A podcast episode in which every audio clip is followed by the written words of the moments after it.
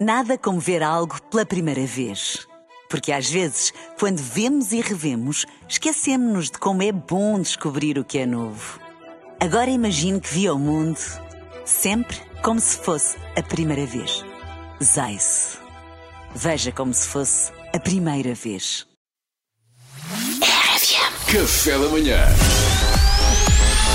Informação privilegiada no Café da Manhã. Ah, bem, e hoje em Informação Privilegiada damos a conhecer o exemplo de mais um negócio que se reinventou perante as dificuldades.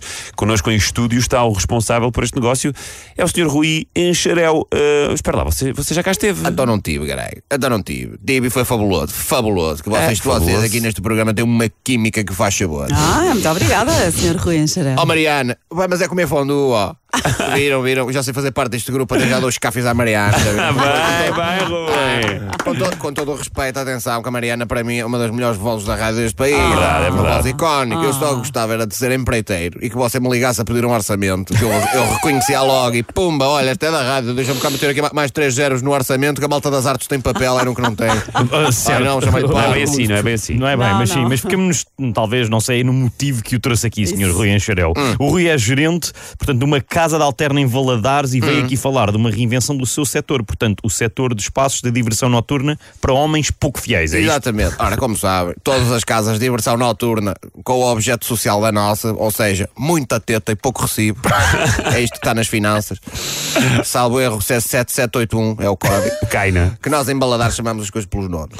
É muita teta e pouco recibo. Todas estas casas sofreram terrivelmente na pandemia. Para sobrevivermos, tivemos naturalmente de nos endividar junto da banca. Ah, contraíram, portanto, empréstimos bancários para manter as casas de alterno de pé, é isso? Foi difícil conseguir o crédito? Não, não foi nada difícil. Os diretores dos bancos tinham muita confiança de que nós iríamos faturar forte e feio no futuro, até porque são eles próprios que vão lá gastar dinheiro todas as semanas. Ah, boa. Eles sabiam que nós íamos recuperar. Ah, pronto, ainda bem. Tá. Aliás, em nome dos gerentes de casas alternas deste país, deixa todos aqueles que estão em postos de decisão importantes dos mais variados bancos do nosso Portugal um agradecimento não só pelos créditos, mas por serem clientes fiéis. Maravilha, injetam maravilha. capital por um lado, injetam capital pelo outro. Sabe que eu- isto do dinheiro é uma ciência, é preciso perceber. Só que eles não nos ensinam na escola. Isto é. Mas eu com a experiência aprendi. Aprendeu?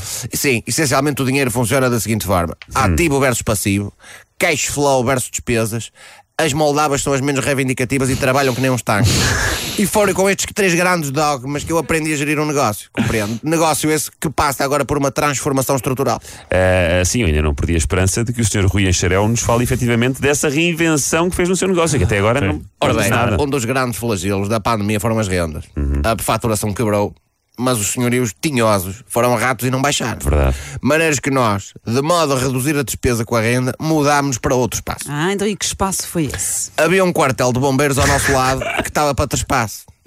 E a renda era muito mais acessível. O que é que nós fizemos? Ficámos com aquilo, que aquilo tem todas as condições. Tem espaço, tem luzes, tem sirenes e tem um barão mil vezes melhor do que o nosso, do que nós tínhamos antes.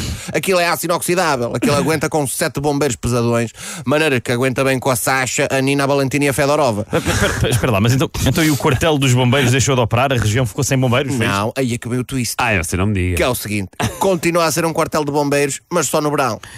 Porque sejamos sinceros, os incêndios são como a comporta. No verão é uma maravilha, mas no inverno mexe pouco.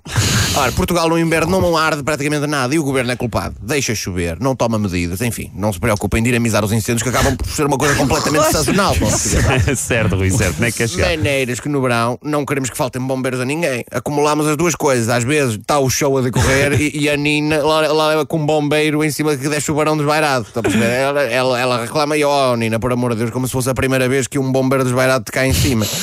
E os clientes gostam, pensam que aquilo faz tudo parte do show. Pensam que até contratar um figurante, já estou, eu agora vi um bombeiro e nem É, reclamam. bem, e resumindo, Resumindo, apagar fogos no verão, dançarinas no inverno, portanto, somos um quartel de bombeiros que opera como bar de strip em época baixa. É pá, espetacular. Epá, vou ser ideia, ideia genial. O- Obrigado, Rui Enxarel. Obrigado, sou eu. Até breve então, não é? Até breve. Até breve.